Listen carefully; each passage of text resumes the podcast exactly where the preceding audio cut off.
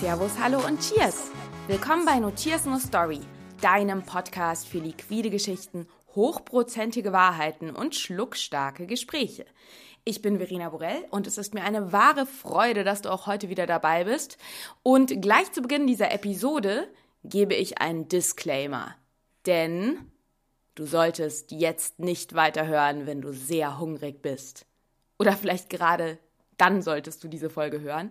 Denn es geht nicht nur um flüssiges, liquides und ja, gaumenschmeichelnde Leckereien, die dir die Kehle runterfließen, sondern es wird recht bissfest heute. Ich habe nämlich heute Marie Rausch aus dem Rotkehlchen in Münster zu Gast als Interviewpartnerin. Und Marie praktiziert ähm, aufs wundervollste Food- und Cocktail-Pairings. Genau, also es geht darum, wie du Cocktails zu Essen kombinierst, zu ganzen Menüs, aber ich spreche mit Marie auch darüber, wie du kleine Food-Cocktail-Pairings durchführst, wenn deine Bar ähm, ja keine, keine große Küche hat oder wie du das eben easy anwenden kannst. Und äh, ja, jeder, der jetzt keine eigene Bar besitzt oder kein Bartender ist, da lohnt es sich auch weiter zu hören, denn es ist wirklich interessant, was Marie auch nochmal so zum Spiel der Aromen und zum ja ganzheitlichen Genuss zu erzählen hat. Denn wir wollen ja rundum glücklich sein, vom flüssigen zum festen, von kalt bis warm. Genau, Marie wird sich gleich selber noch vorstellen, deswegen sage ich jetzt einfach Prost, Mahlzeit und viel Spaß mit dieser Folge.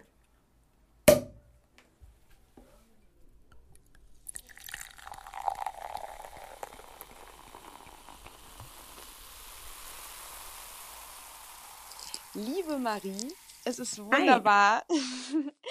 es ist total schön, dass du dir Zeit nehmen konntest, dass wir jetzt hier via FaceTime dieses Podcast-Interview über Food- und Cocktail-Pairings führen können. Genau, ja. Also erstmal herzlich willkommen in meinem Podcast. Vielen Dank. Vielen Dank. Freut mich sehr dabei sein zu dürfen. Ich bin auch immer spannende Hörerin. oh, das, das freut mich wiederum. ähm, und äh, jetzt darfst du dann auch offiziell dabei sein. Nein, Schmarrn. Genau, also dieses Thema, ich hatte das eben schon im Intro dir, lieber Hörer, kurz schon angepriesen. Es geht um, heute um Cocktail und Food Pairing und das ist etwas, was ja jetzt nicht eine super, super neue Sache ist, aber ich finde mhm. einfach eine Sache, die einfach immer präsenter wird, so gefühlt. Ähm, subjektiv, so diese Verschmelzung von ähm, Küche. Küche und Bar. Ja, ja. man kann einfach ein ganzheitlicheres Genussempfinden ähm, beim Gast hervorrufen, wenn man eben auch äh, das im Hintergrund hat. Dass Definitiv, man, ja. ja. Und ähm, ja, zu Beginn, ich habe ja noch nicht so viel im Intro über dich verraten. Ich meine, ich denke, ich denke, ein Gros der Hörer wird dich wahrscheinlich kennen, aber vielleicht magst du dich noch einmal vorstellen und auch ähm, dann gleich sagen, genau ein bisschen über deinen Background, wie es dazu kommt, dass du überhaupt so food-affin bist und dann sagen, wo du dich tagtäglich, an welchen Töpfen und Gläsern, wo du dich dazu schaffen machst. Mhm. Genau, also ähm, ich bin Marie Rausch und mache mit meinem Mann hier im wunderschönen Münster das Rotkirchen. Mein Mann ist Koch äh, gelernter. Und bei mir war es eigentlich immer so, dass ich schon seitdem ich klein bin ein Fable für gutes Essen ähm, hege und pflege. Also wir haben immer zu Hause sehr viel gute Sachen gegessen und auch wirklich außergewöhnliche Sachen. Also ich glaube, dass man als Kind mal äh, Schnecken probiert hat oder äh, Froschschenkel von den Eltern aus. Oh, wow. Ist jetzt, ja genau, also wir waren da kulinarisch wirklich äh, breit gefächert unterwegs. Lag das daran, dass deine Eltern da selber ähm, Gastronomen waren oder waren sie einfach sehr fein spitze? Hm, also die essen unwahrscheinlich gerne auch. Das liegt irgendwie in der Familie Geil. und ähm, reisen auch gerne und bringen dann natürlich dann auch ihre Reiseerfahrungen mit. Ähm, Wie fandest du als Kind Schnecken? Ich fand es total lecker. ja, es ist natürlich ein bisschen abschreckend. Wenn ich meiner Tochter heute erzähle, dass ich Schnecken gegessen habe, dann guckt sie mich auch immer ein bisschen schräg an. Aber voll in Ordnung. Ja, und dann bin ich halt relativ schnell in die Gastronomie gekommen. Mit 16 habe ich meine Ausbildung angefangen, weil ich gemerkt habe, dass das so mein Ding ist, nach dem Schulpraktikum. Und ähm, das aber ganz klassisch als Hotelfachfrau, also viel im Service, ähm, weil wir in dem Hotel damals keine Küche hatten. Mhm. Und dann, Wo ja, war das? Also in welchem ähm, Ort bist du aufgewachsen oder in in welcher Berlin. Region? Okay. Genau, also Mhm. ich bin in Berlin groß geworden und ähm, genau, habe da am Kurfürstendamm im ganz klein geführten Privathotel gelernt auch, ähm, wo man wirklich alles machen musste, ne? Von Betten machen über ähm, Empfang, Frühstücksservice, einfach wirklich alles. Das Und volle Programm. das volle Programm. Und habe dann aber immer, wenn ich Urlaub hatte, bin ich dann ähm, mal nach Frankreich oder ins Elsass, ähm, in Hotels gegangen, die eine Küche hatten, um mir halt einfach nochmal mehr Küchen-Background zu besorgen. Weil ich gemerkt habe, das fehlt mir und das möchte ich einfach weiterhin irgendwie aufstocken und da habe ich großes Interesse dran. Finde ich ja lustig, dass du nach Frankreich gegangen bist. Die Schnecken scheinen Eindruck hinterlassen zu haben. Ja, wahrscheinlich, wahrscheinlich. Ähm, ja, ich mag aber auch wirklich die französische Küche sehr, sehr gerne. Also deutsche natürlich auch, aber französische finde ich, ähm, wenn es der richtige Moment ist, immer sehr, sehr schön. Wunderbar. Und ähm, genau, bin dann aber nach der Ausbildung halt erstmal ähm, wieder in, in Service gegangen, weil es mir natürlich anders nicht äh, möglich war mit der Ausbildung. Und ähm, habe dann aber nach anderthalb Jahren gemerkt, okay, mir fehlt einfach der kreative Part. Mhm. Und bin dann zu meinem Hoteldirektor und meinte, ja, ich müsste unbedingt wechseln, ähm, wenn es geht, in die Küche, weil ähm, ja, mir halt einfach ein großer äh, Punkt fehlt. Mhm. Und der konnte mich natürlich nicht gleich in die Küche stecken, weil ohne Kochausbildung ist das ja einfach nicht, nicht so einfach. Ne? Ja. Und ähm, hat mir dann halt die Bar vorgeschlagen. Und er meinte, das ist doch eigentlich wie Küche, du kannst da doch auch kreativ sein. Und das war für mich erstmal sehr, sehr schwer. Ich glaube, da war ich 18. Ähm, und ja, da hatte ich mich mit Cocktails halt wirklich so gar nicht auseinandergesetzt. Also Da durftest du dann ja offiziell auch gerade mal trinken. ja, stimmt, genau. Habe ich natürlich vorher nicht getan. ähm, wenn man so in Berlin aufwächst, dann macht man das nicht. nee, auf gar keinen Fall. Und in der Gastronomie erst recht nicht. Richtig, richtig. Genau, dann durfte ich an die Bar und ähm, habe mich da halt hochgeboxt. Also habe natürlich da erstmal irgendwie im Frühdienst angefangen, bis ich die ganzen Rezepte äh, konnte, bis ich dann mal die eigene Bar leiten durfte. Und ähm, im Hotel ist man ja meistens dann doch eher so ein bisschen, ähm, was heißt, eingefangen in dem, was man machen darf. Aber es ist ja schon so ein bisschen so, dass man halt nicht so kreativ sein kann, wie man vielleicht dann gerne möchte. Mhm. Und da habe ich dann auch schon angefangen, mit äh, frischen Zutaten zu arbeiten. Aber das kannst du natürlich dann nicht äh, an jeder Bar machen im Hotel. Hast du dir da, wie Mhm. war das für dich, ähm, wenn das jetzt eher so eine klassische Hotelbar war? Mhm. Hast du diese, dass du gesagt hast, dass du angefangen hast, mit frischen Zutaten Ja. zu arbeiten? War das, weil du da in anderen freien Bars, in denen du unterwegs warst, den Input bekommen hast? Oder Auf jeden Fall. du, Ja. ja, Also ich bin halt wirklich nach äh, meiner Schicht an der Bar noch in diverse Bars in Berlin äh, gehoppt, habe geguckt, was machen die da und habe mich da inspirieren lassen. Damals war ähm, im Rheingold, die haben damals ganz, ganz viel mit frischen Zutaten gearbeitet. Ähm, das war so die erste Bar, wo ich das ähm, so extrem kennengelernt habe mhm. zu meiner Zeit. Und ähm, das hat mir sehr, sehr imponiert, so dass ich dann gesagt habe, ich möchte das bei uns äh, im Hotel auch machen. Und dadurch, dass ich natürlich keine Führungsposition in dem Alter hatte, ähm, war das halt nur bedingt möglich. ja. Habe aber da schon immer angefangen, dann wirklich sehr, sehr eng auch dort mit der Hotelküche zu arbeiten und bin Mhm. dann zu den Hoteldirektoren, also Küchenchefs gegangen. Und ähm, die haben mir dann fleißig immer Sachen besorgt, netterweise. und man alle immer so, wo hast du das denn her? so dass ich dann wirklich so meine Spielereien schon machen durfte. Also das heißt, du hast definitiv, also dein Hotelchef damals hat definitiv mit dem Schachzug, dich an die Bar zu stecken, ähm, etwas richtig gemacht. Das heißt, du hast da durchaus Blut. Blut Ja, geleckt, ja. beziehungsweise hochprozentiges geleckt und bist auf den Geschmack gekommen im wahrsten Sinne des So kann Wortes. man sagen. Da bin ich heute auch noch sehr, sehr dankbar. Also ähm, er hat auch gesagt, Küche wäre auch ein bisschen Verschwendung, weil wenn man auch so ein sehr freundliches, offenes Wesen hat, ähm, da muss man ja auch irgendwie präsent am Gast sein. Ja, das Schöne ist, finde ich immer halt, oder, also es sei denn, du arbeitest jetzt als Koch in einer offenen Küche, in so einer Showküche oder sowas, Mhm. gibt's ja auch Konzepte, aber der Bartender ist halt viel mehr am Gast. Also ich stelle mir jetzt manchmal ein bisschen, also ich finde es manchmal fast so ein bisschen traurig, weil du ja das Feedback als Koch nie so direkt bekommst, wie Ja. du es als Bartender bekommst, ne? Obwohl das bei uns anders ist. Also unsere Küche ist auch offen. Zumindest im Ja. vorderen Bereich kann man die äh, einsehen. Und die Kü äh, Köche servieren teilweise auch die Gänge mit. Das ist doch die perfekte ja. Überleitung, Marie, zu, weil jetzt, also, oder wolltest du da noch was erzählen? Weil jetzt, also du hattest quasi dann die Möglichkeit, an die Bar zu wechseln, hast da ähm, dich auch in das Barhandwerk verliebt, aber genau. dort auch schon angefangen, quasi mit dem Restaurant ähm, gemeinsame Sache so zu machen. Richtig. Bin dann halt direkt nach München gegangen danach Mhm. Ähm, habe für Stefan Marquardt gearbeitet mhm. und dort habe ich dann meinen lieben Mann kennengelernt. Mhm. Und dann kam der Wunsch. Äh, dann war es relativ klar, okay, wir wollen was Eigenes und ähm, ja, wollen im Prinzip äh, beide unsere Leidenschaften so zusammentun, dass es nicht nur eine Liebe zwischen uns ist, sondern auch zwischen Essen und Trinken. Das war so der Gedanke dabei. Ach, wie schön.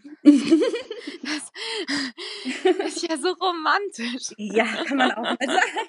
Nein, es ist wirklich schön. Also es ist ja wirklich perfekt. Also es passt dann ja tatsächlich, weil du eben eine Affinität ja auch schon für die Küche hattest. Dein Schwerpunkt liegt quasi an der Bar. Ähm, und der Schwerpunkt deines Mannes, der ist Koch. Der, ja, genau. Genau. Ja, ja, perfekt. Wunderbar. Ja, und dann habt ihr beschlossen, eure ähm, romantische Liebe ähm, in, in ein Restaurant zu verwandeln und Richtig. dem ganzen mhm. Flügel zu geben. Erzähl mal, was ihr da Beflügelndes erschaffen habt. Genau, also ähm, der Schwerpunkt bei uns ist ähm, Cocktail Guided Menu nennen wir es, weil ähm, Food Pairing ist ja klassischerweise eigentlich ähm, was anderes. Das ist ja wirklich, wenn man guckt ähm, nach den chemischen Zusammenhängen in verschiedenen Lebensmitteln, wie die dann chemisch zusammenpassen und was dann natürlich auch zusammen schmeckt. Ja, genau, also weil ihr habt ja das Rotkehlchen genau. ähm, aufgemacht. Wann war das? Vor sechs Jahren jetzt. Okay. Genau, also vor sechs Jahren haben wir wirklich damit angefangen und das auch im überschaubaren Münster zu tun, mhm. weil wir gemerkt haben, die Stadt hat unglaubliches äh, kulinarisches Potenzial und ähm, also es sind viele Gäste hier halt auch, die das wertschätzen und die darauf Lust haben. Mhm. Und haben uns halt dann entschlossen, dass wir zu dem Essen, was mein lieber Mann mit seinem Team kocht, ähm, die passenden Getränke servieren. Und da halt dann ganz genau gucken, was passt dazu. Also braucht das Gericht jetzt in dem Moment ein bisschen mehr Säure, dann wird es natürlich ein etwas Säure ähm, gepushter Drink dazu oder ein bisschen mehr Tiefe arbeiten wir mit schweren Spirituosen mhm. oder ähm, genau Doppelungen machen wir sehr sehr selten. Also das heißt, wenn jetzt im Gericht irgendwie Gurke ist, dann muss jetzt nicht unbedingt die Gurke noch mal im Drink erscheinen. Mhm. Außer wir sagen, das ist jetzt ein Dreierlei von der Gurke, dann kann es schon mal sein, dass es ein Viererlei wird. Ne? Aber das versuchen wir jetzt eher zu umgehen. Vielleicht können wir sogar, ähm, vielleicht magst du einmal sagen, was ihr jetzt generell anbietet. Also du hast ja eben schon gesagt, Cocktail Guided Menus. Genau. Ich weiß nicht, ob du vielleicht sogar ein beispielhaftes äh, Essen mit einem ja. Pairing nennen kannst. Also ich glaube, ja. ich glaube, wir hatten uns ja schon mal unterhalten. Ich durfte ja schon mal einen Artikel über dich schreiben für alle Interessierten. Der befindet sich auf meinem Blog und der Link zu dem Artikel befindet sich in den Show Notes. ähm, kleine Cross-Promo uh, ja. am Rande. Ähm, genau, weil da hattest du mir auch erzählt, dass es so ein süßes äh, Tischlein deck dich oder so nennt sich Richtig. das bei euch, ne? Genau. Also das Tischlein deck dich ist immer ein äh, Sechsgang-Überraschungsmenü, welches wir anbieten. Mhm. Das liegt immer bei 57 Euro und dazu kann man dann im Prinzip die Cocktailbegleitung ähm, buchen. Das sind dann auch sechs Cocktailgänge. Mhm. Ähm, oder halt Gin Tonic Begleitung oder klassisch Wein. Aber der Fokus liegt äh, eindeutig auf der Cocktailbegleitung, mhm. wo wir dann halt wirklich da zusammensitzen. Ähm, zum Beispiel Eingang aus der aktuellen Karte ist mhm. gerade eine gebrannte Sauerkrautsuppe. Und ähm, mit so ein bisschen äh, Paprikaschaum und als Einlage eine hausgemachte Rinderonglet-Bratwurst. Mhm. Und dazu gibt's dann einen Drink auf Aquavit-Basis, um halt einfach so ähm, den Kümmel, den man normalerweise zum Sauerkraut gibt, äh, zu ersetzen. Ach, geil. Und äh, Sauerkraut kann man ja auch mal so ein bisschen wie Rotkohl auch fruchtig gestalten. Das macht man ja dann ganz gerne mit Apfel. Ja. Ähm, ich nehme dann halt zu dem Aquavit äh, Quittenmarmelade dazu, ein bisschen Limette und Soda, also dass es ein bisschen erfrischender wird, weil das andere ja schon ein bisschen eine samtigere Suppe ist, genau. Mhm. Und gebe dann noch ein bisschen Schwarzkümmelöl mit dazu, um Ach, das nochmal so ein bisschen zu unterstreichen, genau. Das heißt, du versuchst quasi, also weil du jetzt gesagt hast, das finde ich jetzt nämlich ganz interessant anhand dieses Beispiels, du hast quasi eine Ingredienz, wie zum Beispiel den Kümmel, mhm. welchen du im Rotkraut, äh, im, im, Im Sauerkraut, Sauerkraut ja. nicht verwendest. Richtig. Den packst du in den Drink. So ist es, genau. Das ist ja Weil mega. ich finde, ja, weil ich finde, das passt und ähm, mhm. es ist halt immer so, dass wir zuerst halt die Speisen von der Küche bekommen. Die sind mhm. immer ähm, relativ fluxfertig, weil wir halt sehr saisonal kochen mhm. Und die dann sich das Menü überlegt haben und dann setzen wir uns zusammen und überlegen, ja, was passt dazu. Okay. Und ich gucke dann auch immer ganz gerne, wir haben jetzt gerade auch noch eine Lachsforelle ähm, als Sashimi bei uns auf der Karte. Mhm. Mit fermentierten Buchweizensalat und frischem Gemüse. Und das Ganze ist lackiert mit Soja und äh, Maracuja-Lack. Mhm. Und das hat jetzt natürlich schon einen sehr, sehr asiatischen Einschlag. Ja. Und ähm, dazu gibt es jetzt bei uns eine Gimlet-Abwandlung mit Roku-Gin, der ja sehr asiatisch ist. Dann frischen Litchis, ähm, Limette, Agavendicksaft und Sesamöl. Also alles keine Zutaten, die wir jetzt in der Speise finden, sondern die wirklich auch in diese, genau, ergänzend sind und in diese asiatische Richtung einschlagen. Ich finde es also ich finde es total interessant und ähm, ich habe, es ist so lustig, weil ich habe ähm, gerade im Intro ähm, ja schon gesagt, ich habe nämlich einen Disclaimer gesetzt, dass es sein könnte, dass man Hunger bekommt, wenn man diese Folge oh oh. hört. Und für dich vielleicht als Hörer ähm, wir haben gerade 13.39 Uhr. Ich habe zum Glück gerade was gegessen, weil ich glaube, sonst hätte ich jetzt, während wir dieses Interview führen, ein konkretes Problem. Und die Hand würde zum Kühlschrank zucken. Herrlich. Also es macht einem richtig den Mund wässrig.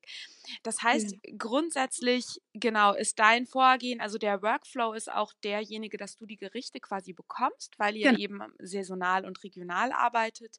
Das richtig. heißt, da ist die Küche an den Markt gebunden quasi, beziehungsweise an die Natur. Und ja. du schaust dann gemeinsam mit deinem Mann oder hast du ein Barteam oder ähm mm, Genau, es ist beides im Prinzip. Also mhm. ich schaue mit meinem Mann, ich gehe auch gerne mit ihm auf die Märkte und suche die Zutaten aus und mhm. meistens kommen mir dann natürlich auch schon Gedanken. Ja. Oder ich finde irgendwas und sage, boah, das möchte ich im Drink verwenden und dann ähm, wissen die das in der Küche schon und bauen natürlich ein Gericht, wo sie wissen, okay, da kann Marie das gerne mit dazu verwenden. Das mhm. passt sehr gut. Mhm. Ähm, und dann setzen wir uns halt mit der Küche zusammen und äh, ich mit, mit meiner Bar. Und dann wird alles besprochen. Du hattest ja vorhin schon erwähnt, dass man jetzt zum Beispiel bei diesem Tischlein deck dich, also ich nehme an, man kann ja auch nur auf einen Drink zu euch kommen. Na klar. Genau, ja. Oder das auch nur zum Essen, also da ist man relativ ja. frei. Ähm, ja. Wie ist das so, wenn jetzt, also angenommen, der Gast kommt jetzt so ganz mhm. klassisch, war noch nie bei euch, ähm, hat von euch gehört irgendwie, und war es auch vielleicht gerade am Anfang, ich meine, ihr seid jetzt schon seit sechs Jahren da, da mhm. kommt es wahrscheinlich nicht mehr so vor. Nun könnte ich mir vorstellen, Münster ist ja jetzt nicht als größte Barstadt ähm, Deutschlands bekannt. Wie war das, dass ihr Cocktailbegleitung zum Essen angeboten habt versus Weinbegleitung? Weil es ja doch, wenn ich jetzt überlege, vor sechs Jahren, also ich glaube jetzt heute so in den letzten ein, zwei Jahren, aber ja, da kennst du dich noch besser aus, ja. genau, da ist es, glaube ich, noch populärer geworden und noch mehr geworden. Aber wenn ich jetzt überlege, vor sechs Jahren, war ja. das ja Ne? Mhm. Da war es ja echt noch, ähm, ja, in, in den Babyschuhen. Ja, in Deutschland vor allem in den Babyschuhen. Erzähl ja. doch mal, wie die Gäste damals reagiert haben oder auch wie es jetzt heute ist. Also so dieses, ähm, ja. Also damals hatten wir zum Beispiel noch gar keine Weinbegleitung. Mhm. Und äh, auch keine Gin Tonic Begleitung, da gab es wirklich nur die äh, Cocktailbegleitung. Das haben wir natürlich so ein bisschen, ja genau, äh, provokativ eigentlich auch gemacht, mhm. um erstmal gleich festzu, ähm, ja, festzu, festzustellen, um gleich erstmal klarzustellen, wo unser Schwerpunkt liegt und ja. ähm, was wir vermitteln möchten. Ja. Und ähm, da war das so, dass viele das erst gar nicht richtig verstanden haben. Aber da hatten wir es auch noch anders gemacht. Also da haben wir die Speisekarte äh, gehabt und dann stand unter jedem Gericht halt noch dazu, welchen Drink wir dazu empfehlen. Mhm. Also da konnte man auch noch mal separat sagen, ich möchte das jetzt im Hauptgang und möchte jetzt gerne den Drink, äh, den passenden dazu, mhm. um das erstmal so ein bisschen zu sensibilisieren, das Thema. Mhm. Ähm, ja, aber es wurde eigentlich wirklich relativ schnell gut angenommen, weil ich auch glaube, dass ähm, die Zeit dann auch so ein bisschen reif war, dass sich die Menschen mehr mit der Barkultur beschäftigt haben. Mhm. Und ich glaube, wenn man was Gutes trinkt, dann ja, interessiert man sich einfach auch mehr dafür. Und wenn man dann sieht, okay, in größeren Städten oder jetzt in den USA ist es schon ein bisschen mehr en vogue, ähm, dann, dann geht das relativ flux. Was wir aber auch öfter mal haben, ist, was äh, sehr witzig ist, wenn ein Vierertisch zum Beispiel reinkommt, äh, die uns noch nicht kannten. Mhm. Und wenn das Tischlein deck dich bestellen und ähm, alles, können wir jetzt die Cocktailbegleitung? Nee, wir trauen uns nicht. Und ah, nee. Aber sind da auch vielleicht Ängste, dass es zu stark sein könnte? Oder? Ähm, dass es zu stark ist, dass sie sich aber auch teilweise gar nicht so richtig was darunter vorstellen können. Also wenn man, mhm. sag ich mal, keine Cocktailbegleitung kennt, dann denkt man vielleicht, ja, was soll denn jetzt da eine Pina Colada oder ein Caipirinha, warum soll ich den jetzt dazu trinken? Ja. Ähm, da muss man es ja erstmal schaffen, den Gästen zu vermitteln, dass das wirklich auf das Essen abgestimmt ist. Ja. Und das ähm, ist ja viel, ja. Äh, nee, erzählt, also. Dass es ja auch viel, viel besser passt als ein Wein eigentlich zum Essen, weil der Wein ist fertig. Der ist, wie er ist. Das heißt, ich müsste mein Gericht eigentlich um den Wein herum kochen, um dieses Perfect Match zu bekommen. Ich wollte dich nämlich genau das gerade fragen, wie ihr, du hast ja gesagt, dass, also mittlerweile, wo ihr euch quasi etabliert habt, auch ganz klar euer Standing und eure Position als Cocktail, also dass der Schwerpunkt auf dem Cocktail zum äh, Essen ja. liegt. Ähm, jetzt bietet ihr ja auch Weinbegleitung an. Genau. Wie ähm, siehst du eben die Differenz zwischen der Weinbegleitung und der Cocktailbegleitung?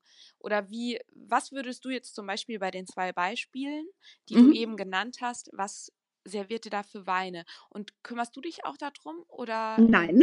Da habt ihr ein Sommelier wahrscheinlich, also, ne? Ja, also wir haben unseren Restaurantleiter, der sich da sehr gut auskennt. Wir hatten auch ähm, zum Teil mal jemanden, äh, wirklich eine Sommelier. Mhm. Obwohl bei uns die Weinbegleitung halt wirklich nicht der Schwerpunkt ist. Also da ist mhm. es wirklich so, dass wir dann in äh, verschiedene Weinhandlungen gehen, den Wein probieren und schauen, was zum Essen passt. Aber ja. da ziehe ich mich raus. Also das macht wirklich unser Restaurantleiter mit meinem Mann zusammen. Mhm. Ähm, in der Kombination, weil ich einfach, also ich trinke auch gern mal ein Weinchen, aber ich bin da einfach nicht so bewandt drin. Und dann ja. denke ich, muss ich das jetzt auch nicht noch, ähm, noch dazu machen, weil da gibt es jemanden, der kann das viel besser als ich. Ich finde, Shaker und Topf ist schon genug. Auf jeden Fall. genau, und wenn wir dann halt diesen Vierertisch bei uns im Laden haben zum Beispiel mhm. und die sich nicht so ganz einig sind, dann kann es schon mal vorkommen, dass drei dann wirklich die Weinbegleitung nehmen und damit auch sehr happy sind. Und einer sagt, ich traue mich, ich nehme jetzt die Cocktailbegleitung. Und wenn die dann fertig sind, äh, sitzen dann meistens alle da und sagen, das nächste Mal nehmen wir die Cocktailbegleitung.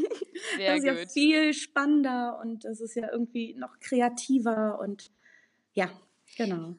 Und ähm, das wollte ich vorhin noch kurz fragen, wegen der Angst der Gäste, dass es zu kräftig sein könnte. Ihr habt ja sechs Drinks. Genau. Vielleicht magst du auch dazu noch mal was sagen, weil ich nehme an, aber das wirst du mir gleich nochmal erklären, dass ihr wahrscheinlich low-proof seid, beziehungsweise kleinere Einheiten fahrt, oder? Genau, also von den Einheiten ist es eigentlich äh, relativ gemischt. Natürlich gibt es jetzt keine Highball-Gläser, mhm. ähm, aber es kann auch schon mal ein etwas größerer Cocktail dabei sein. Wir sind äh, wirklich low-proof, ganz oft, zumindest bei den ersten äh, drei Gängen. Mhm. Der vierte Gang ist dann immer ein äh, Sorbi als Erfrischung, der dann quasi mit dem Cocktail aufgegossen wird als Ergänzung. Mm. Und ähm, dann ist es meistens so, dass im Hauptgang oder im Dessert halt wirklich, sage ich mal, ein etwas schwererer Drink kommt. Mhm. Ähm, wo wir sagen, wir wollen halt wirklich auch einen Twist auf einen Klassiker dabei haben, ob es jetzt ein Old Fashioned ist oder ein Negroni. Ähm, das soll schon auch mitvermittelt werden und nicht nur wirklich so verrückte Sachen, die ich immer so gerne mache. Ja. Ähm, weil ich finde, so ein Klassiker muss auch mit dabei sein. Total. Auch gerade, ich meine, wenn du es als Dessert, also finde ich total schön deinen Ansatz auch, dass du wirklich sagst, du willst die ganze Bandbreite genau. dem Gast eben auch, gerade wenn es ein weniger cocktailaffiner Gast ist, ja. hat er da eben auch die Möglichkeit, nochmal so die ganze Bandbreite der Bar zu verkosten. Und wenn du dann den, den Klassiker zu Ende gibst, dann ist es ja auch durchaus so, dann ist ja schon einiges im Magen auch. Und dann ja. ähm, und ist es ja auch okay, wenn man ein bisschen runterkommt. So. Man kommt dann runter und ich meine, das Menü geht ja immer erst weiter, wenn man ausgetrunken hat oder sagt, okay, ich möchte jetzt nicht weiter trinken. Das hat mir so sehr gut gepasst. Und jetzt haben wir zum Beispiel gerade im Dessert, ähm, du hattest ja über den Red Dot berichtet. Ja. Und wir haben jetzt ähm, gerade aktuell das Red Dot Dessert bei uns laufen. Das heißt, mein Mann hat meinen Cocktail in ein Dessert umgewandelt. Genau, magst du noch mal für, also ich hoffe, ich nehme jetzt natürlich an, jeder Hörer hat meinen Artikel gelesen und weiß, was der Red Dot ist und hat ihn im besten Fall sogar schon mal ausprobiert. Ähm, magst du ganz kurz sagen, worum es sich beim Red Dot, also für, mhm. für dich als Hörer zur Erklärung, der Red Dot ist der Drink, mit dem Marie bei den Campari Red Diaries teilgenommen hat, beziehungsweise gekürt wurde. Ähm, aber sag doch, verrate doch mal, um was es sich beim Red Dot handelt. Also beim Red Dot ist es eigentlich witzigerweise auch eine Verschmelzung von Essen und Trinken, weil ich versucht habe, ähm, das mal umzudrehen. Also in Mailand, wo Campari herkommt, da isst man Risotto Milanese und trinkt den Campari.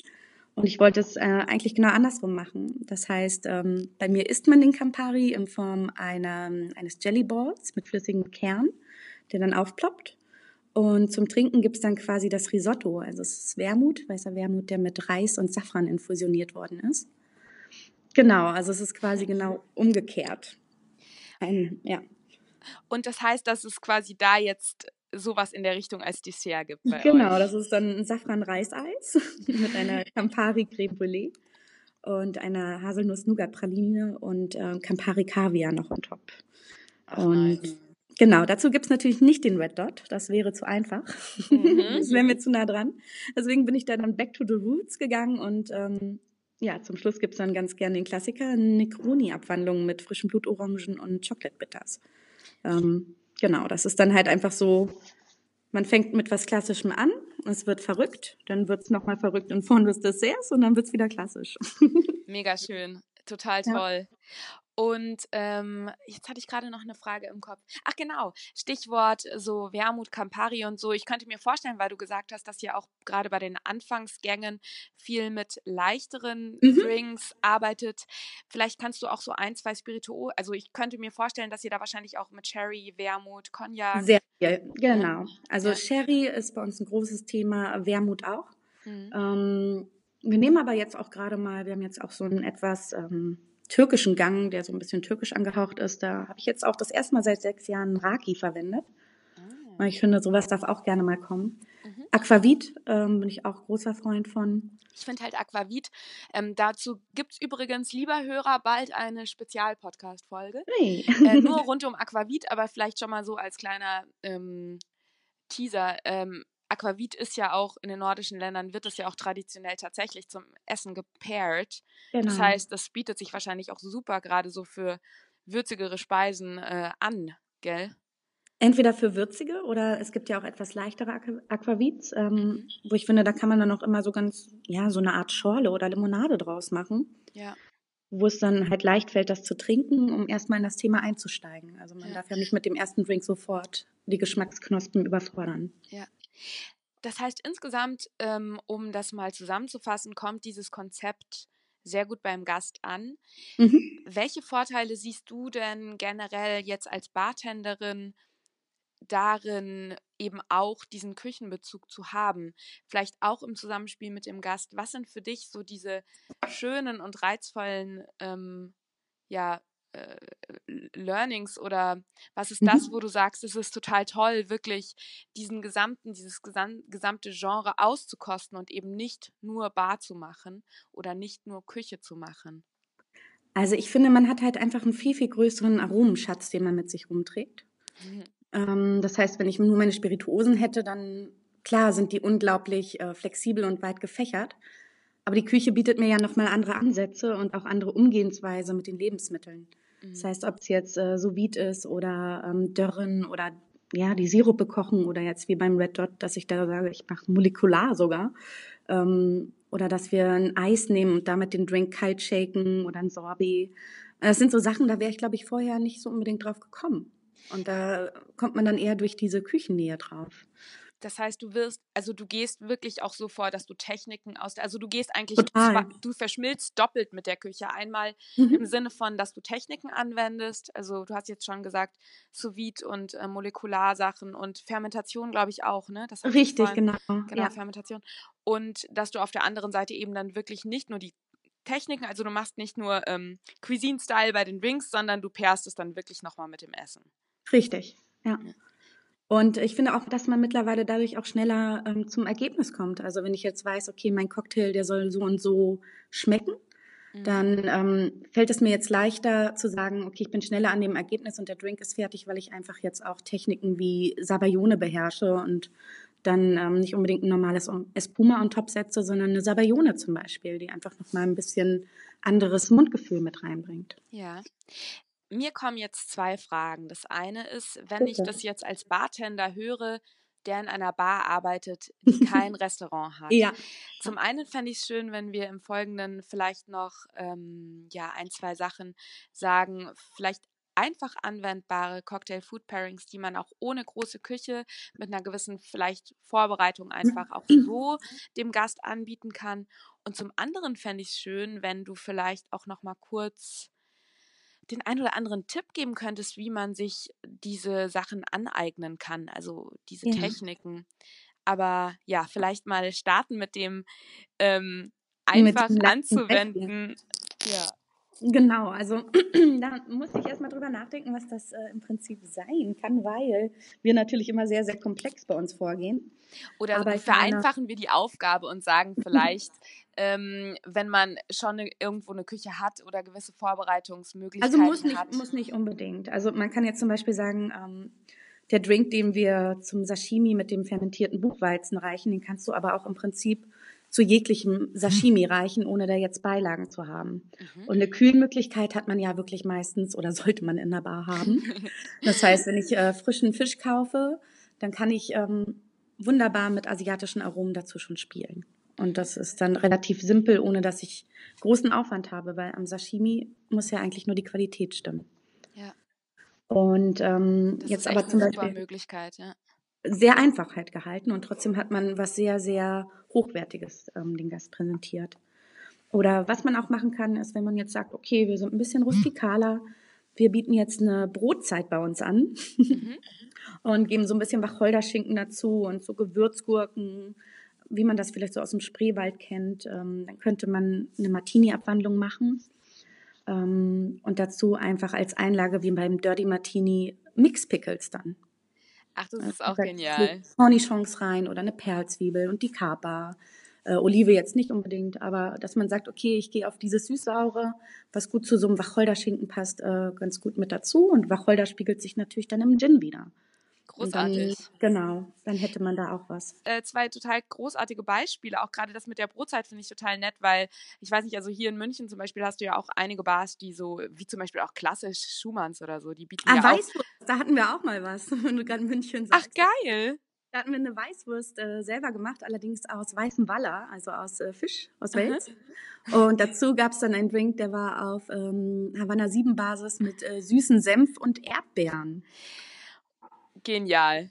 Also es klingt jetzt erstmal sehr, sehr, sehr skurril, aber es passt tatsächlich. Nee, ich, also ich persönlich muss ja auch zugeben, ich bin so voll der, ich brauche in einem Essen immer eine süße, eine salzige, eine würzige Komponente. Also ich schmeiße auch ja. überall an alle pikanten Sachen noch irgendwie Obst dran, weil ich das einfach total feiere. Ähm, von ich daher. Ja. ja. Ähm, könnten wir vielleicht für unsere lieben Hörer diese zwei Beispiele, die du jetzt genannt hast, das Sashimi mit dem Drink und ähm, die Brotzeit, mhm. die ja wirklich beide in einer Bar ja ready to go sind, auch ohne Küche. Vielleicht könntest du mir da im Nachhinein nochmal die Rezepturen schicken und dann Natürlich, klar. würde ich das nämlich im Blogartikel, also unterhalb des Podcasts, lieber Hörer, findest du ja die Show Notes, die von mir immer ähm, angepriesen werden und da findest, kannst du dann einfach draufklicken, da ist dann der Link zu meinem Blogartikel, der zu diesem Podcast erscheint und da ähm, ist die Marie so lieb und ähm, gibt mir die Rezeptur und ich äh, schreibe das da in den Artikel rein, dann kannst du das direkt nachmachen, wenn du magst. Sehr gerne dich inspirieren lassen. Ja, das sind schon mal zwei super Möglichkeiten. Hattest du noch irgendwie eine Idee? Also zum Beispiel, man kann auch, ähm, wenn man jetzt gerade bei der Brotzeit ist, kann man auch sagen, man nimmt so eine schöne Stulle, legt sich da einen süß-sauren Matjes drauf mhm. und ähm, pairt das dann, ähm, ja, ich würde schon fast in den Herbst gehen, dann mit einem Whisky Sour, der mit frischer roter Beete geschickt worden ist. Und ein bisschen Eiweiß. Und dann, ich finde gerade die rote Beete holt so wunderschön den Matjes ab und auch dieses, ähm, dieses Brotaroma weil dieses Erdige da ja mit drin steckt. Das finde ich ist auch ähm, was sehr, sehr Schönes. Oder, das ist, ja. Das ist nochmal ein ganz tolles Beispiel, weil du, ja, weil wir ja schon zu Anfang quasi, bist du ja schon so toll auf die Vorgehensweise eingegangen, dass du eben einen Matthias, der ja sonst oft auch mit roter Beete traditionell ja mhm. eingelegt und gepickelt wird, dass du da die rote Beete eben in den Drink holst und so wieder genau. diese ähm, Homo Homogenität erschaffst. Ja. Also das finde ich eigentlich immer ganz spannend. Ähm, klar, wenn da jetzt rote Beete, wenn der jetzt in rote Beete gepickelt wäre, wäre es auch kein Problem zu sagen, okay, wir nehmen die rote Beete auch mit in den Drink. Aber dann sollte man vielleicht überlegen, ob man sagt, okay, ich nehme dann die gelbe Beete. Das sieht mhm. A ein bisschen anders aus, bringt auch nochmal ein bisschen anderen Geschmack mit rein, aber man ist dann trotzdem so ein bisschen nah dran. Gibt es vielleicht noch so ein, zwei grundsätzliche Kombinationen, wie du Speisen kombinierst, so von den Grundprinzipien, die so in deinem Kopf drin sind? Also mm, Nee, witzigerweise nicht. Also witzigerweise kommt das bei mir alles aus Erfahrungen, ähm, vielleicht auch aus Gerichten, die ich schon mal gegessen habe. Oder halt einfach, das ist so, ich glaube, man hat dann irgendwann diese Intuition. Und ähm, es gibt halt auch diverse Bücher, die man ähm, sich kaufen kann. Ähm, was ich halt sehr, sehr mag, ist der Geschmacksthesaurus, wo dann halt wirklich die einzelnen Lebensmittel nochmal vorgestellt werden und dann auch wirklich Möglichkeiten gezeigt werden, wie man die untereinander pairen kann. Also da kann man sich schon noch mal eine Anregung holen. Kann man den, also äh, kann man den käuflich erwerben? Ja, genau. Wunderbar. Ich würde sagen, jede, jeden Buchtipp, den du jetzt gerade noch gibst, ähm, ja. da schreibe ich dann die Titel auch noch mal in die Show Notes. Dann kann man sich da noch weiterbilden. Also, genau, also Geschmacksthesaurus ist für mich äh, ganz weit oben. Mhm. Ähm, dann gibt es wirklich auch ein Buch, ähm, das hat der Axel Klugscheid rausgebracht, das nennt sich Shake and Steak. Da geht es halt wirklich um Cocktails zum Menü auch. Ähm, wenn man wirklich sowas mal zu Hause umsetzen möchte, dann hat man gleich die Rezepte fürs Essen und für die Drinks mit dabei. Das ist eigentlich ganz gut, um erstmal einzusteigen. Und wenn man sich dann halt wirklich so mit dieser ähm, chemischen Ebene beschäftigen möchte, dann wäre es halt auf www.pairing.de äh, eine gute Möglichkeit. Ja, da war ich, bin ich auch schon ziemlich viel abgehangen, weil ich da mal recherchiert hatte für einen anderen Artikel. Da ja. glaube ich, kann man sich irgendwie ähm, anmelden. Genau, also man kriegt erstmal Genau, man kriegt erstmal so kleine Aromazweige. Ein paar sind auch gratis auf jeden Fall. Und wenn man dann weiter in die Materie möchte, dann muss man da, glaube ich, auch ein bisschen was für bezahlen. Ja, ja, genau. Ja. Ähm, finde ich, ist eigentlich eine gute Sache, aber ich persönlich finde gar nicht, dass man das unbedingt braucht. Ja. Weil, also ich bin so jemand, ich koche, ich mixe immer aus dem Bauch heraus. Und ich glaube, wenn man ein gutes Aromverständnis hat und weiß, was mir selber halt auch gut schmeckt. Dann wird das ja im Drink auch funktionieren. Und wenn ich sage, okay, ähm, zu Matthias rote Beete, na klar passt das. Ja. Und wenn das jetzt, wenn ich das da jetzt nicht drauflegen möchte, dann packe ich es da rein. Und dann muss ich einfach nur noch gucken, okay, welche Spirituose passt denn jetzt ganz gut äh, noch dazu. Ja. Und ich so denk, baut man das dann auf. Ich denke auch, der, der, der Tipp, den du jetzt gerade auch so gibst, dem Hörer, ist, finde ich, sehr gut. Also zum einen mal mit den Buch, mit Büchern schon so ein bisschen einzusteigen, ne? Mhm. Ähm, aber dann eben, also die zwei Buchtipps, die du da gegeben hast, ähm, denke ich, geben da schon mal so ein ganz gutes Fundament und dann halt wahrscheinlich einfach, wie du sagst, einfach auch ausprobieren. Ne? Ich meine, das ist einfach Learning by Drinking, by Eating. Genau, und Essen tun wir ja alle, seitdem wir klein sind. Also genau. von daher, ähm, diesen Aromenschatz, den haben wir ja schon. Ja. Wurde uns ja schon mitgegeben. Wie siehst du das mit, ähm, welche Rolle spielt auch ähm, die Konsistenz und das Mundgefühl bei deinen Kreationen? Wie beziehst du das mit ein? Ähm, das finde ich sehr, sehr wichtig. Also jetzt gerade beim Essen hat man ja auch, man sagt gerne, ich möchte was Crunchiges, was Erfrischendes, was Weiches, Samtiges mit im, im Gericht haben. Und das können wir natürlich dann bei unseren Drinks auch so machen. Das heißt, wir können sagen, okay, wir wollen den Drink samtiger machen, arbeiten dann entweder mit Eiweiß, Eigelb oder Lemon Curd zum Beispiel oder mhm. Fettwashing. Oder ähm, wir wollen quasi durch ein Wölkchen trinken. Ähm, weil sich das dann nochmal ganz anders auf der Zunge verteilt. Die Aromen äh, machen dann Espuma oder eine Sabayone. Und eine Cruster können wir zum Beispiel gut nutzen. Das ist halt so ein, ja, das macht man oben um den Glasrand drumherum, um was Crunchiges noch beim Drink halt ähm, zu erschaffen. Und ja, Deko, essbare Deko ist natürlich auch ein Thema, womit wir noch spielen können. Ne? Stimmt, das ist dann eigentlich noch the cherry on top im genau. wahrsten Sinne des Wortes. Ja. Wie gehst du da bei dieser Konsistenz dann wieder ähm, gegenteilig vor? Also, dass du, wenn mm, du ja, eine besonders schon. cremige eigentlich Speise schon. hast, vielleicht den Crunch im Drink? Ja. Ja, genau. Also wenn ich jetzt, sage ich mal, diese, diese samtige Suppe habe, dann werde ich jetzt nicht unbedingt noch so einen samtigen Drink dazu packen, weil ich dann einfach finde, das ist dann einfach drüber. Ja. Ähm, klar kann man das vielleicht auch mal bei einem Gang machen, aber im Endeffekt möchte ich eigentlich eher so ein bisschen sagen, das, was die Suppe jetzt nicht drin hat, das möchte ich ausgleichen und dann gehe ich halt in, in das Erfrischende rein. Oder wenn der, ähm, wenn die Speise jetzt eher so ein bisschen ohne Crunch auskommt, weil es einfach nicht dazu passt, mhm. ja, dann kommt der Crunch halt ähm, an den Drink mit dran. Ja, dieses Gegenteilige macht einfach auch Sinn. Also ich kenne das zum Beispiel auch, ich habe eine Zeit lang auch in, einem, in einer Weinbar gearbeitet. Da mhm. kenne ich das eben auch noch vom Wein, dass du halt wirklich ähm, auch zu einem zu einem kräftigeren Gericht dann eben eher den Wein reicht mit einer knackigen Säure. Ja, und weil, nicht noch Wein draufhaust. Genau, weil irgendwie, das stelle ich mir jetzt auch gerade so vor, wenn ich da irgendwie so was Cremiges, relativ Fettiges vielleicht auch auf dem Teller habe, habe ich garantiert keine Lust auf so einen super creamy Drink, der halt so total smooth runtergeht, sondern will ich, wünsche ich mir eher was, was quasi die Zunge wieder klar macht in dem Moment. Genau, ne? nochmal erfrischt dabei, dass ja. ich halt wirklich alles schmecke.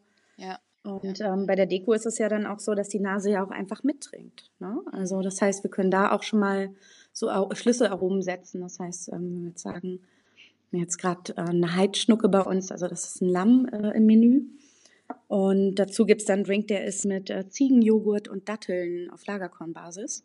Und dann kommt nur Minze oben und top, die kurz angeklatscht wird. Die ist aber nicht mitverarbeitet im, im Cocktail. Und dadurch hat man schon so arabische Noten mit reingebracht.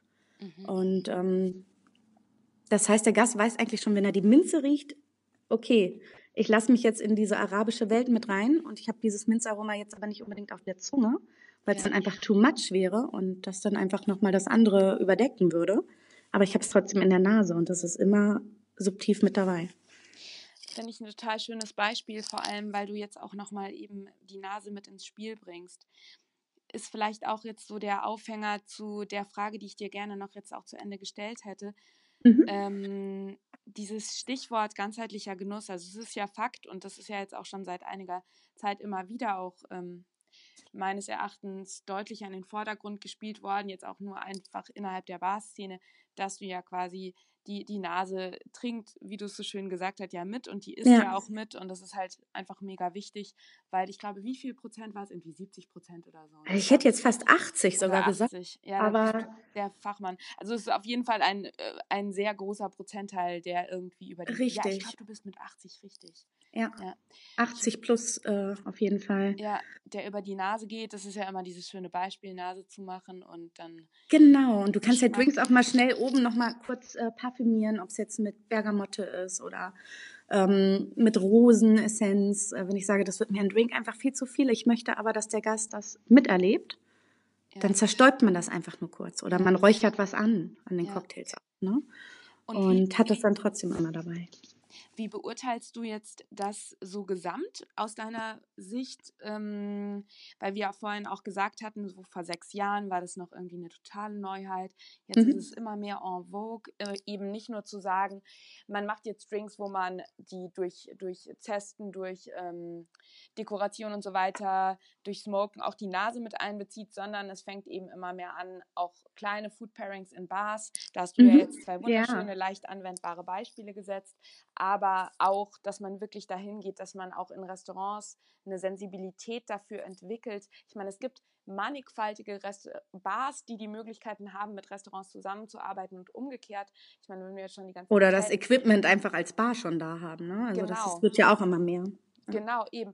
Und ja, ich könnte mir auch gut vorstellen, wenn ich jetzt, wenn, wenn jetzt hier ähm, liebe Hörer dabei sind, die vielleicht von der Restaurantseite kommen, die sagen, boah, ich würde eigentlich gerne mal irgendwie meine Bar ein bisschen aufmöbeln und nicht nur mhm. Weinbegleitung zum Essen machen, sondern ich hole mir vielleicht mal irgendwie eine Person rein, die mehr kann als nur einen Gin Tonic mixen.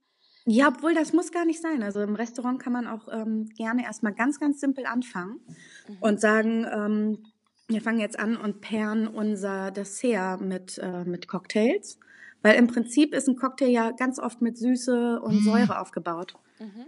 Und das heißt natürlich wiederum, dass ähm, der Patissier da der richtige Ansprechpartner ist. Weil der ja im Prinzip machen wir ja an der Bar flüssige Desserts ganz oft auch. Das finde ich ein schönes, einen schönen Tipp jetzt auch nochmal, weil wirklich, es kann ja wirklich sein, dass jetzt jemand eher von der Restaurantseite kommt. Genau.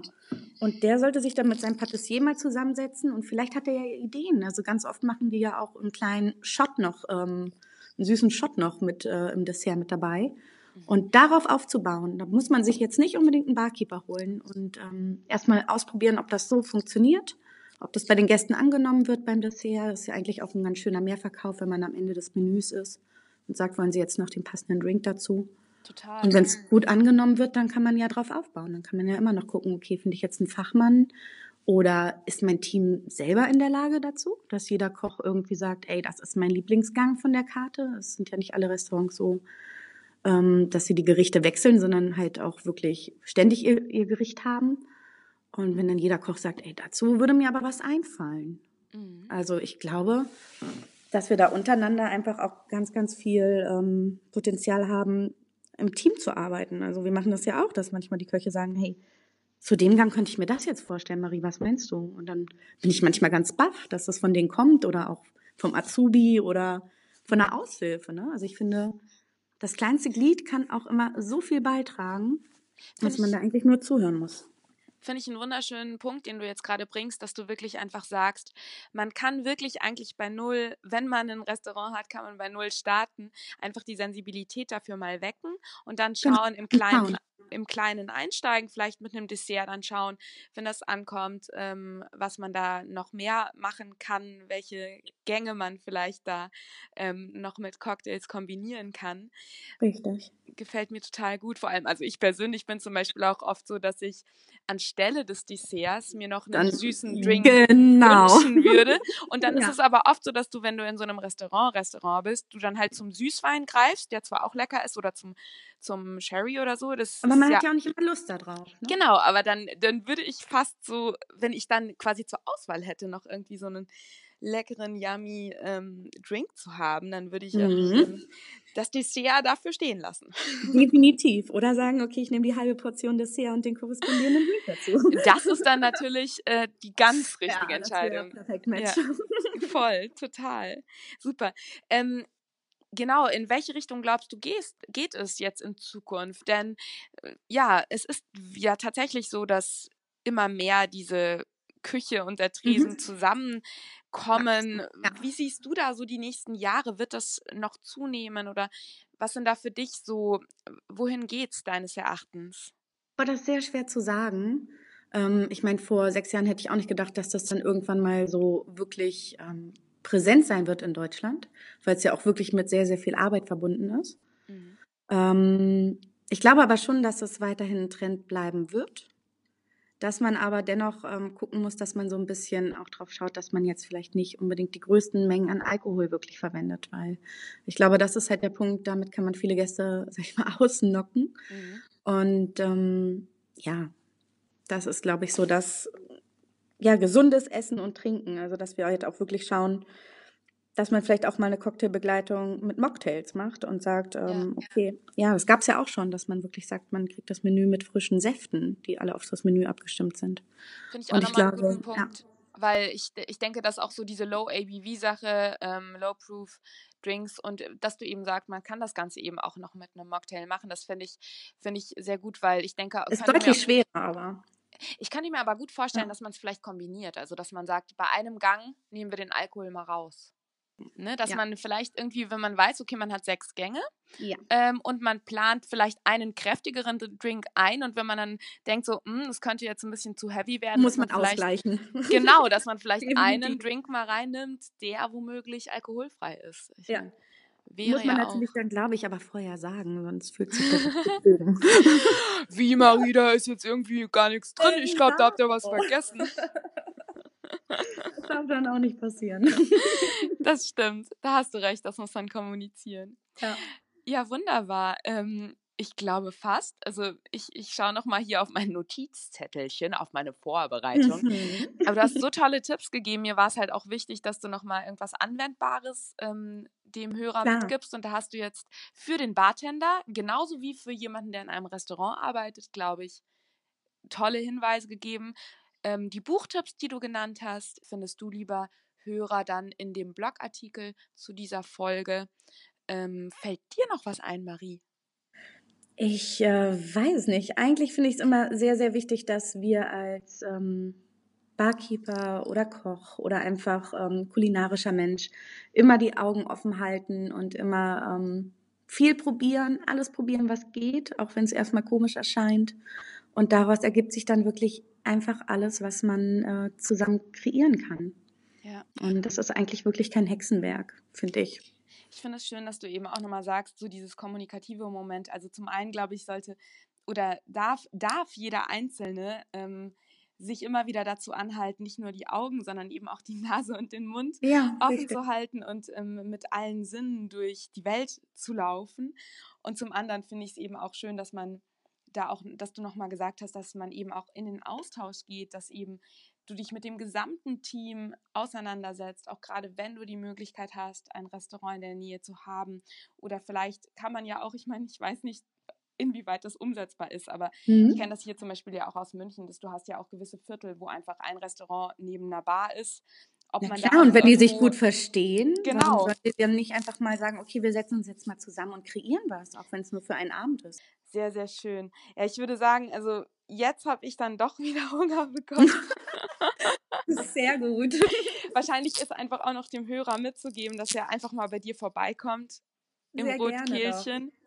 Und ähm, jedem Gast, jeder, jeder, der quasi jetzt auch zuhört und kein Bartender oder kein Restaurant-Fachmensch ähm, ist, ist ja wahrscheinlich sehr zu empfehlen, das Ganze einfach mal am eigenen Leib zu erschmecken und zu erleben bei dir.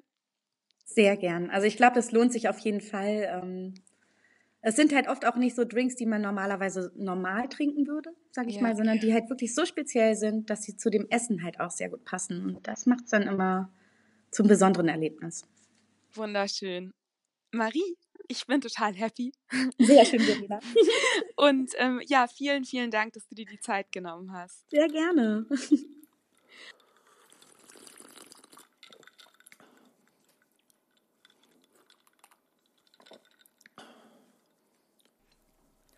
So, das war's auch schon. Ich würde sagen, da waren Augenschmause, Gaumenschmause, alles dabei. Deine Zunge sollte jetzt wohl benetzt und dein Geist angenehm benebelt sein. Und ja, du solltest jetzt eigentlich Hunger haben, beziehungsweise mir läuft jetzt auf jeden Fall das Wasser im Munde zusammen. Ja, ich hoffe, du hattest Spaß bei der Folge. Ich hoffe, du konntest ähm, was für dich mitnehmen, für deinen Alltag an der Bar mitnehmen. Ich denke, Marie hat da super Einblicke gegeben, wie du zum einen, wenn du eben in einem Restaurant, äh, in einer Bar mit Restaurant oder in einem Restaurant mit Bar arbeitest, äh, Cocktails und Food miteinander kombinieren kannst, aber eben auch, wenn du jetzt in einer kleineren Bar arbeitest, wie du da so ein bisschen was Bissfestes, Kleintelleriges an die Cocktails und an den Mann bringst. Die Links zu Maries Rotkehlchen, Wohnraum mit Küche und Bar in Münster findest du natürlich wie immer in den Show Notes. Da kannst du einfach jetzt unterhalb dieses Podcasts runterscrollen und im Beschreibungstext unten habe ich dir die Links zum direkt draufklicken untergebracht. Da findest du auch die ähm, Seiten zu meinem Blog auf meinem Blog befindet sich auch ein Artikel über Marie Rausch. Falls du dich also für Marie als Person interessierst, klick da mal drauf. Das ist eh im vergangenen Monat erschienen, sollte noch zu oberst sein. Verlinke ich dir aber auch nochmal in den Show Notes. Ansonsten findest du da auch die Zugänge zu meinen Social Media Accounts, Facebook und Instagram. Folge mir gerne, wenn du irgendwie Anregungen, Kritik, schreib mir gerne via Social Media. Ich freue mich auf Feedback. Wenn ihr mir eine positive Kritik geben wollt, dann ist es das Tollste, wenn ihr mir eine Rezension auf iTunes hinterlasst.